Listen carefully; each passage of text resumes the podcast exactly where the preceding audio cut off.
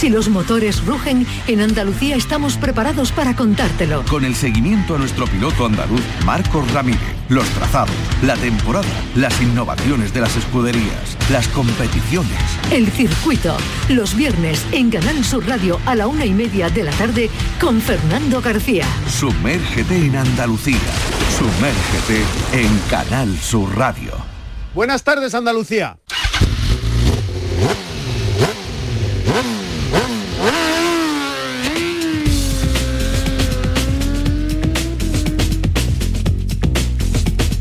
Tenemos doblete este fin de semana, el último de agosto, Gran Premio de Gran Bretaña en el circuito de Silverstone, Gran Premio de motociclismo y Gran Premio de Fórmula 1, Gran Premio de Bélgica en el circuito de Spa-Francorchamps.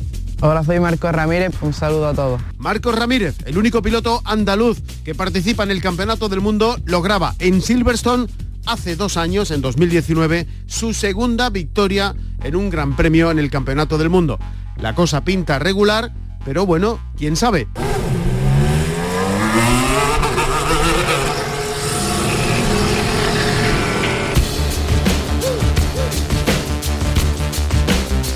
Y tenemos Gran Premio de Bélgica de Fórmula 1. Lidera Hamilton. La clasificación tiene 195 puntos, pero tiene a Verstappen con 187, muy cerquita. Y en motociclismo, Cuartararo lidera en MotoGP, en Moto 2 Kantner y en Moto 3 Acosta. Arrancamos. En la realización está Marcelino Fernández.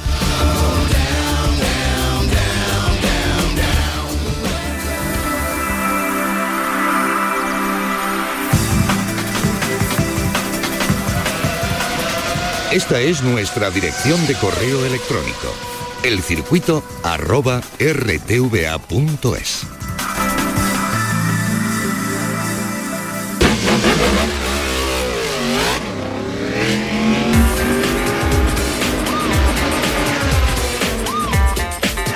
Las motos. Bueno, fíjense, si hablamos de Spa Francorchamps, el circuito belga donde se va a disputar el Gran Premio de Fórmula 1, eh, bueno, mm, pocos hay en el calendario tan atractivo, pero es que si hablamos de motociclismo, si hablamos de las dos ruedas, tenemos este fin de semana otro plato fuerte de- del campeonato, nada más y nada menos que el Gran Premio de Gran Bretaña en el mítico circuito de Silverstone. Eh, Álvaro Molina, muy buenas tardes. Buenas tardes, Fernando. Qué placer eh, poder correr en este circuito, ¿no?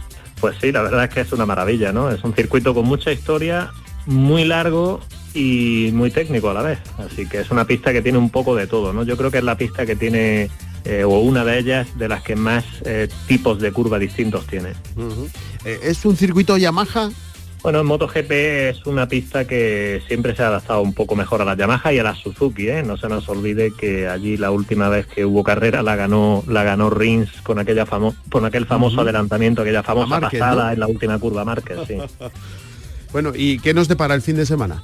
Bueno, yo creo que es, un- una pista a la que llegamos en un momento muy interesante del campeonato, ¿no? Eh, hay que ver qué pasa finalmente con esa sustitución en Yamaha, ¿no? Después de la eh, bueno de- del divorcio entre Yamaha y Viñales, se habla por ahí de, al principio iba a ser Crutchlow, luego que si viene lo vicioso, no sé, esto va a ser un poquito también emocionante, pero en lo deportivo puro y duro, yo lo que lo que espero es ver si finalmente hay un séptimo ganador distinto allí en Silverstone y tengo bastante esperanza o sobre todo bastante intriga ¿eh? con, con el rendimiento de Mir, porque para mí fue fantástico eh, lo que hizo en, en las carreras de Austria, con una moto claramente inferior, porque el motor de la Suzuki no, no, es, no está a la altura de, de Ducati, incluso de Honda, y al final, ni de Yamaha tampoco. Y al final él pues ha dado un paso muy importante, ha trabajado mucho en su pilotaje, los que estamos a pie de pista viendo este tipo de, de cambios en cuanto a las técnicas de pilotaje de un piloto, pues vimos un crecimiento por parte de Mir bastante importante. ¿no? Ha implementado unas nuevas técnicas, sobre todo a la hora de entrar a curva, y esto se vio reflejado ya en los entrenamientos, pues consiguiendo unas clasificaciones que son, pues creo que de lo mejor que ha hecho en MotoGP hasta ahora.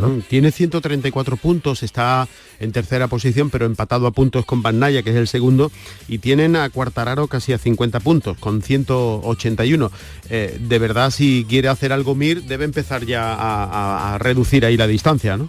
Sí, evidentemente él quiere, lo está luchando, ya te digo, pienso que es muy, muy, muy interesante lo que está consiguiendo Joan porque eh, no es normal que cuando alguien, algún piloto está en inferioridad de condiciones con respecto a los demás en cuanto a, o a los rivales, en cuanto a moto, en cuanto a prestaciones de su motocicleta, ¿no? Al final lo normal es que acaban sucumbiendo mentalmente y acaban pensando, bueno, pues ahora voy a buscarme de firmar con otra fábrica para ver si consigo el año que viene tener una moto igual que la de mis rivales, ¿no?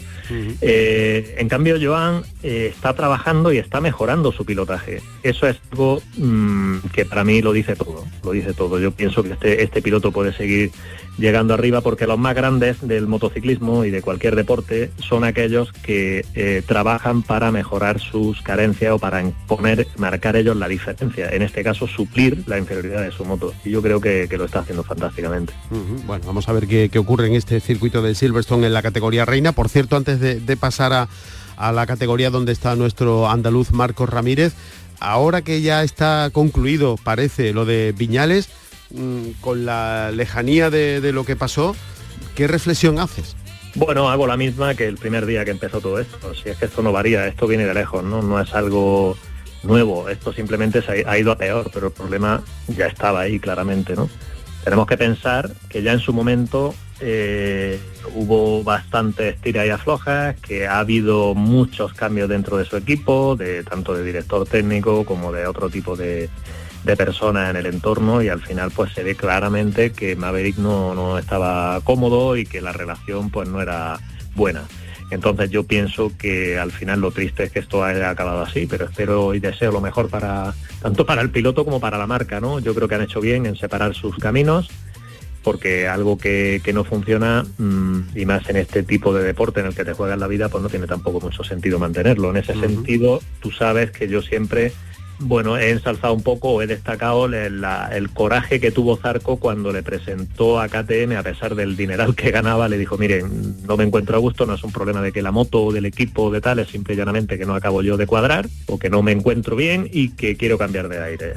Y eso era, pues, tenía también un contrato con, igual que Maverick, exactamente igual, le quedaba eh, la temporada en la que pidió esto a KTM y la siguiente, ¿no? Le quedaba año y medio de contrato, solo que en aquel caso creo que ahí, pues bueno, hubo otras historias y al final KTM lo dejó sin moto, ¿no? Para finalizar la temporada. Esto fue otro tipo de problema, pero lo que sí que me gusta es ver que cuando alguien tiene el arrojo, el coraje, me refiero a Zarco en este caso, ¿no?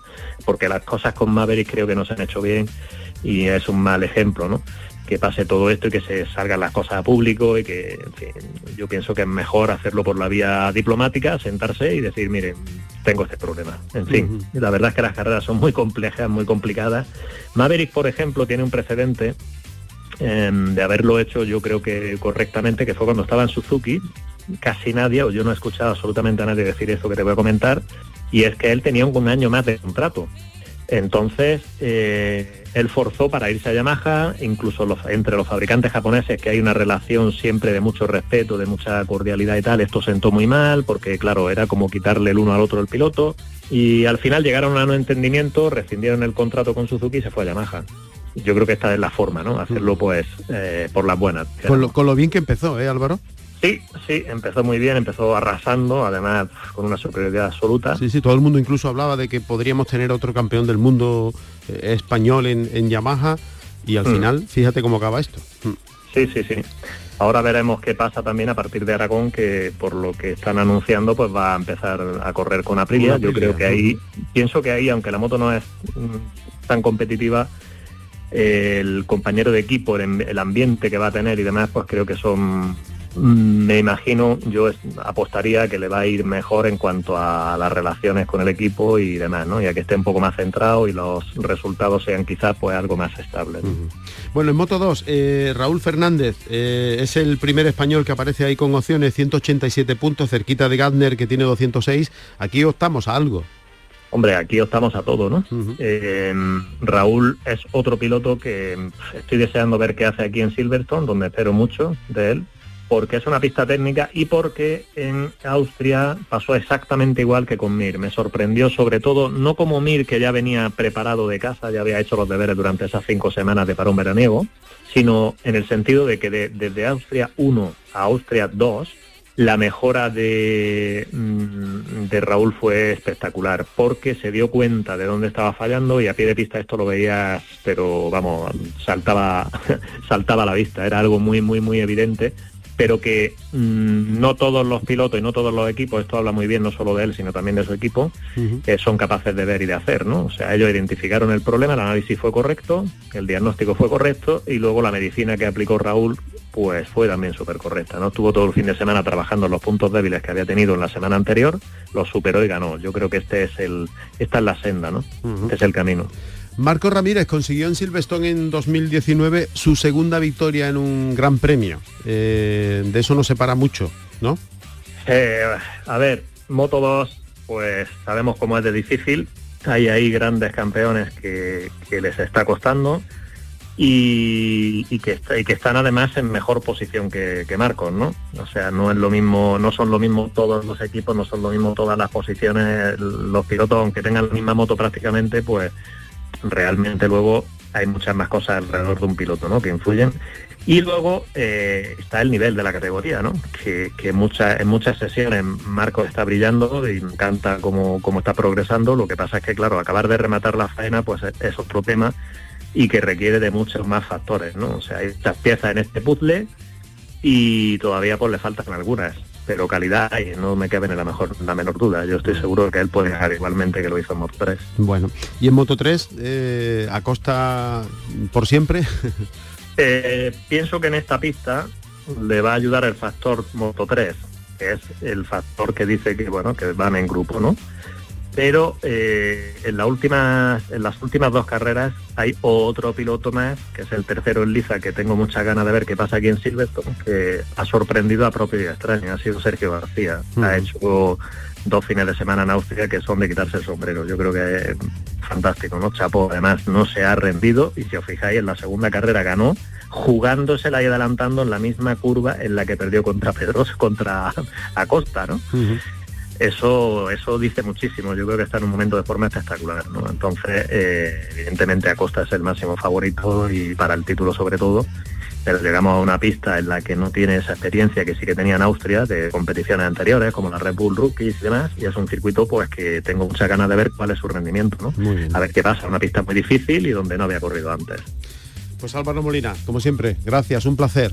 Igualmente, un saludo. El circuito con Fernando García.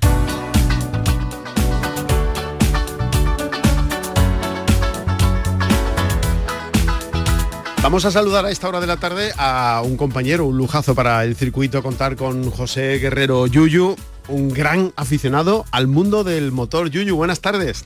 Buenas tardes, Fernando, ¿qué tal? ¿Qué tal? Que te ha dado por sacar del baúl de los recuerdos un montón de fotos y, te ha dado por publicarlas ahora, ¿no?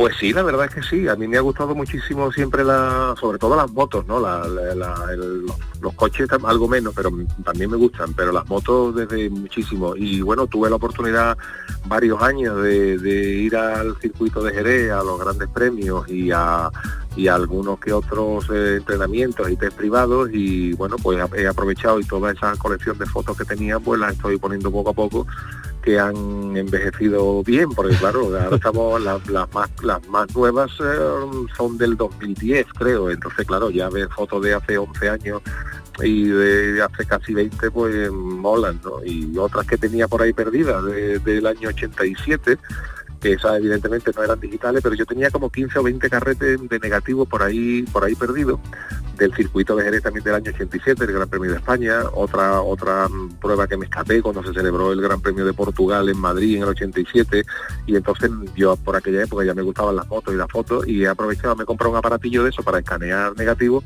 y la verdad es que me he encontrado con fotos chulísimas que ni me acordaba que estaba, y digo, bueno, pues las voy a compartir porque hay fotos antiquísimas, y para la gente que le guste la foto es una una gozada ver, gente de aquella época, ¿no? Mamola, Sarrón, Eddie Lawson, Carla Lora, Anton Mann, Sito Pon, Garriga, en fin, historia del motociclismo. Claro que eso tiene su curro porque no es lo mismo coger un archivo y, sacarlo, sino que, que, como tú decías, tienes carretes, eso tiene su trabajo de por medio, ¿no?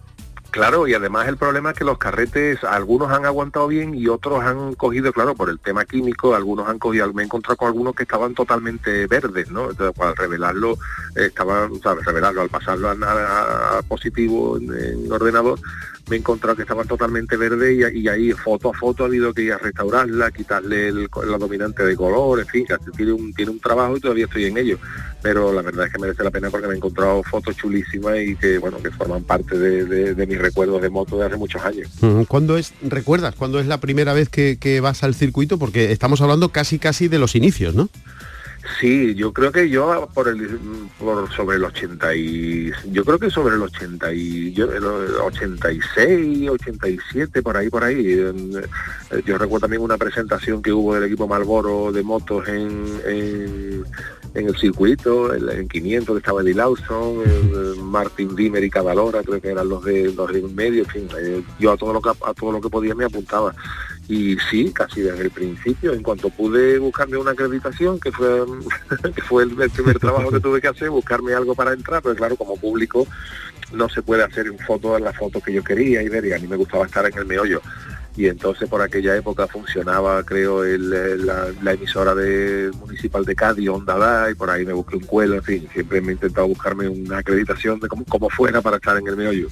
¿Y cuál es la primera foto que tienes, Yuyu? ¿Cuál es la, primera que has encontrado así de, recuerdo? Las primeras que he encontrado eh, son de, ya te digo, del 87 del Gran Premio de, España en el 87 son las primeras que tengo. Y ahí pues tenía como 8 o 9 carretes, claro, los, los, famosos carretes de 36. Y luego me he encontrado con tres o cuatro carretes que tenía también del Mundial de España, del, del Jarama, eh, que se celebró el Gran Premio de Portugal, se celebró en el Jarama en el 87. Y de ahí me encontré también con cuatro o cinco carretes. Y algunos que tenía perdido, pero eso no los por desgracia no los tengo catalogado por, por fecha. También algunas cosas de campeonato de Europa en el circuito, algunas diapositivas, que las diapositivas se han conservado peor porque prácticamente se han destruido, pero bueno, me he encontrado con fotos chulísimas, me he encontrado con una foto, por ejemplo, entrevistando a Tormo, ¿no? Yo, yo con 20 años entrevistando a Ricardo Tormo, entonces bueno, he flipado cuando, la, las he visto, ¿no? También hay entrevistas a Luis Miguel Reyes, a Carlos Lavado, entrevistando a Cadalora, en fin, cosas que con, 20 años eh, te gustaban y ahora con el paso de los años pues se han convertido en, tesoros. Totalmente. ¿Qué te dice la gente cuando, cuando la publicas en las redes? Pues mira, la gente está respondiendo muy bien porque de hecho yo tenía cuenta de Instagram, pero tú sabes que las, las cuentas de Instagram yo tenía una creo que tenían con 9.000 o 10.000 seguidores pero para otro tipo de fotografías, ¿no? Y esta me la he abierto exclusivamente para fotos de motos, porque claro, a la gente que no le gusta las motos, pues eh, si le pone muchas fotos de motos se saturan, ¿no? y, me he abierto una hace un mes o poco y va por 200 y pico de seguidores y, la verdad que me hace, me hace mucha ilusión porque las fotos en Instagram pues se pueden, como en Twitter, se pueden etiquetar, se pueden etiquetar a las personas y, he puesto fotos y luego le han dado me gusta, el famoso me gusta, me he encontrado, claro, yo etiqueto a la gente y me han dado eh, fotos que yo he puesto y me han dado a me gusta pues, pues gente como Randy Mamola, pues Randy Mamola oficial, le gusta tu foto, ya en colores, eh, Luca Cadalora le ha gustado tu foto, José Luis Cardoso también del circuito, oye, me ha encantado la foto, o sea que es una maravilla porque oye, son gente a las que has seguido y has admirado y que ahora que le gusta una foto tuya pues Qué bueno. es una cosa muy chula. ¿Y de dónde te viene la afición? Pues mira, la afición de las motos me viene de una manera súper curiosa. Eh, yo recuerdo, yo creo que fue en el 83, eh, yo estaba en mi casa esperando para salir, con, yo soy del 67, ¿no? Pues en el 83 pues, tenía pues, 14 años, o así, o 15 años. Y entonces yo estaba esperando a salir con la pandilla de, la época, ¿no? Y buenas a primera veo en la tele una carrera de motos, Gran Premio de, de Italia, en Monza y yo no había visto nunca moto. Digo, bueno, pues me voy a, voy a poner a ver esto porque no tengo otra cosa que hacer. Me puse a ver la carrera y de buenas a primeras pues hay un tal Cito Pons que se está peleando con otro señor que se llamaba Iván Palasese y están pum, pum, pum, pum. Digo, hostia, qué guapo, tío, un español ahí peleando en esto, qué chulo, qué guay, que no sé cuánto. Y ahora en la última curva se cayeron los dos pero además sin tocarse, ¿no? Se cayeron los dos y ganó Carlos Lavado. Además me acuerdo la reacción de Nieto, de Nieto estaba comentando qué putada con la carrera que ha hecho Cito, yo no tenía ni idea, digo, pero bueno, digo, hostia, qué, guapo, qué pena, ¿no? Que se hayan caído. Bueno, y ahí quedó, me fui con mis colegas y tal, y me fui. Eso fue un domingo. Y el martes o el miércoles, en una, en una mm, revista, un kiosco, veo la revista Motociclismo y pone Cito Pons explica su caída en Monza. Y digo, hostia, pues voy a comprarla para ver qué ha pasado. Y nada, ahí me empapé de la, de la carrera y tal, y la, pues la próxima carrera tal día. Y ya empecé a seguirla y hasta hoy, la verdad es que me enganché. Yo, yo era de los que me, levantaba a las 3 de la mañana para ver las carreras en Suzuka cuando... cuando sí, sí, te entró bien, ¿no? Bueno, me entró bien. En el 85 también me fui muy jovencito, con 18 años, me fui a 16 años, me fui a Madrid a, ver el Gran Premio del, Jarama, que corría para ver a Freddy Spencer corriendo en 2 y medio y 500, en fin, que me entró, me entró una fiebre gordísima, vamos. Sí, ¿y hasta hoy o ha perdido eso calor? Eh, hasta hoy sí, me siguen gustando las motos. El problema es que ya, claro, la vida de uno no es la que la tenía 20 años, ¿no? Cuando uno tenía 20 años, 25 años, la vida era, era tuya y hoy pues se comparte con la familia, se comparte con los niños y claro, ya hoy quedarte con los críos a ver una carrera de motos un domingo pues es prácticamente imposible. Se intenta grabar, se intenta ver lo que se puede, pero no, no lo sigo todo lo que todo lo que pudiera yo veo una carrera del 90 o del 87 y reconozco a los pilotos más que ahora, ¿no? Me siguen, me siguen gustando, pero por desgracia pues las veo menos, la, lo sigo menos, intento grabarlo. Y de motos también tengo ahí, que es otra, otra tarea que tengo pendiente de digitalizar y pasar a, vídeo. Son, creo que tengo como 40, 50 cintas grabadas de motos del año 81. que también hay cosas, bueno, carreras con Nieto, con Tormo, Nieto primero en Asen y Tormo segundo. O sea, son cosas que Sí, sí, que tienen su valor que tiene su valor y que seguro cuando las escanee, cuando las pase, lo que, lo que pasa es que no tengo vídeo. tengo cinta, pero no tengo vídeo. para reproducirlo. Estoy buscando un vídeo como loco para engancharlo y digitalizarlo, pero ahora lo estoy siguiendo menos, pero sí que es verdad que bueno, como hoy existe la tecnología, pues se graban, intento ver las carreras eh, la única problema de todo esto es que eh, tú sabes que hoy el Twitter te avisa y claro ya Twitter te dice quién ha ganado te quita te quita un poco efectivamente es muy difícil eh, esperarte para verla y, y no enterarte eh, la, última que vi fue el otro, día de Austria, pero porque mm, la carrera fue a las 2 y llegamos a casa de la piscina pues a las 3 y cuarto. Digo, bueno, pues ahora mientras comemos la pongo y la veo. Porque como la deje para las 6 de la tarde, ya, te, entera. quién ha ganado, ya te entera y te quita un poco el eso.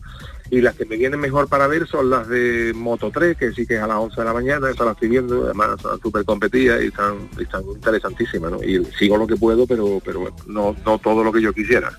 Han pasado los años y, sigue la emoción, ¿no? o menos ahora, o más ahora?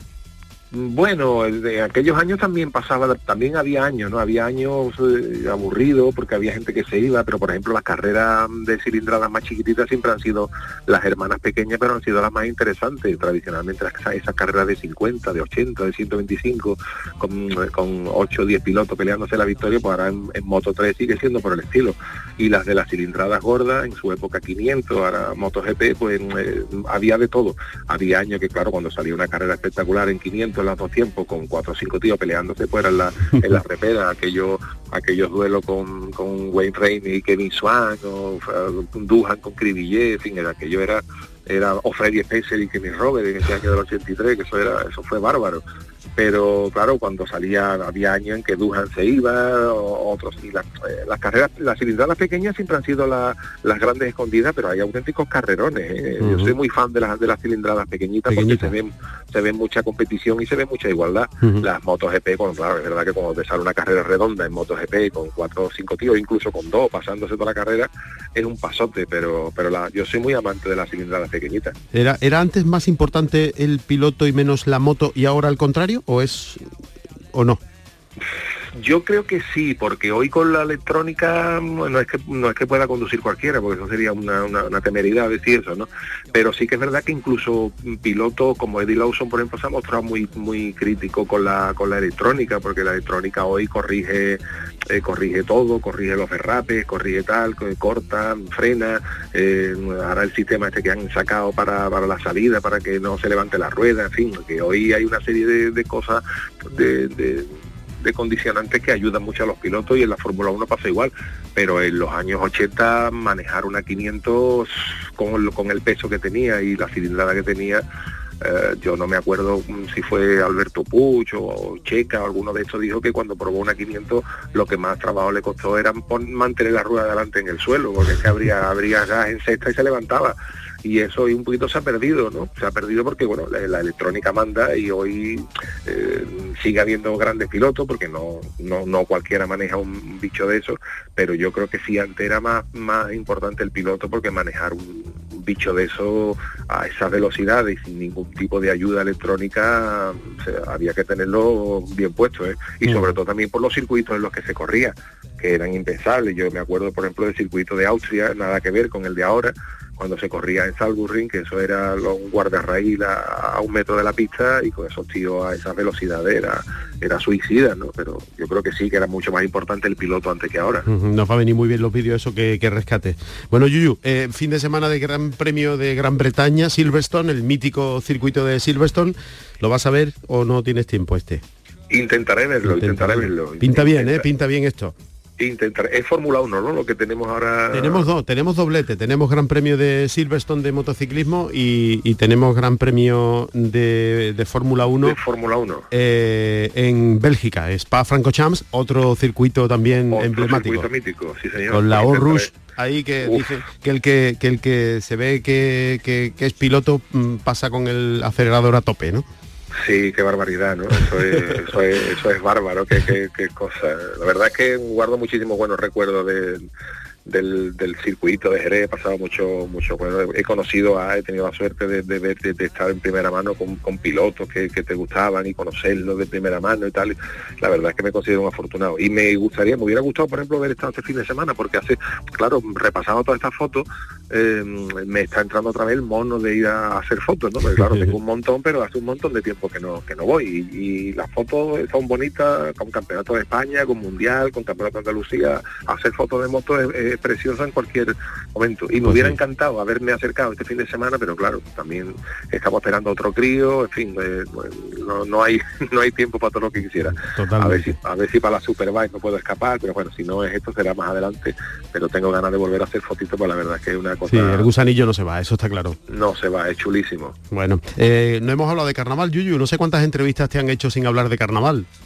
Pues pocas, pero de motos, por ejemplo, suelo hacer pocas. Lo decía, lo decía porque, porque más de una vez has llevado tú a tus agrupaciones el tema del motor. Sí, hemos sacado paso doble de Fernando Alonso, en fin, que poquito a poco he llevado. Y la verdad es que con esto de estar poniendo las fotos en Instagram y tal, y algunas en, YouTube, eh, perdón, en, Twitter, hay un montón de gente que dice, coño, yo no sabía que tú tenías esta afición, tío, que era de moto, de fotos, de, digo, pues coño, pues casi desde, casi desde antes que el carnaval. El otro yuyu, verdad el otro yuyu. Es otro yuyu, y la verdad es que hay gente que, pues, estoy conociendo a mucha gente que le está usando las fotos y sobre todo buscando páginas, hay muchas fotos que tengo sin etiqueta etiquetar, pero claro, Internet hoy hace maravilla porque ya buscas en, en Wikipedia el Mundial del 87, fotos que solamente tengo el corredor y el número y te aparece, estoy buscando en Internet, pues el año tal, fulanito tal, corría con la moto tal y con el número tal y estoy identificando motos por, por Internet, otra gente me está ayudando. La verdad es que es un mundo, tío, pero estoy redescubriendo cosas maravillosas que, que viví de joven y la verdad que encantado de mirarlo porque forman parte de, de mi vida, ¿no? Yo totalmente esos domingos pendientes del vídeo. Eh, se te nota, ¿eh? se te nota, ¿eh? lo transmites, ¿eh, Yuyu? Sí, sí, y sobre todo esa, esos cabreos, Guillo, porque ahora, por ejemplo, con Dazón, con Movistar, pues se ve todo el mundial, se ven entero, ¿no? Pero en los años aquello era, yo me acuerdo, el, en el año 83, que se estaba jugando Robert y, Spencer del Mundial de 500 y cortaron una carrera para dar una regata de traineras en Santander. Tú no te puedes ni echar ni idea lo que yo lo que yo sorté por esa boca cuando por televisión española cortó la carrera de 500 para irse a dar unas carreras de trainera en Santander. Bueno, bueno, pero pero bueno. Qué bueno. Eres una enciclopedia, tío. ¿Eh? Así que nada. Pues ha sido un placer, Yuyu, ¿eh? hablar contigo de motociclismo. Pues nada, cuando quiera, Fernando. Un abrazo muy fuerte, gracias. Un abrazo, venga, hasta luego. El circuito.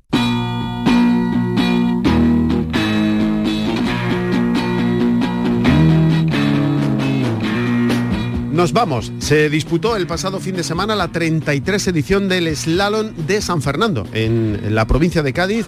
33 años de prueba que culminó con la victoria del extremeño José María Ruiz.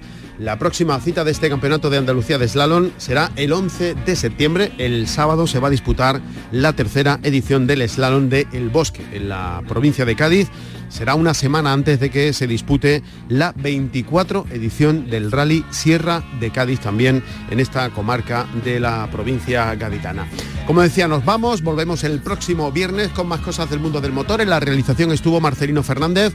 Si van a salir a la carretera, mucha precaución y no se olviden de ser felices.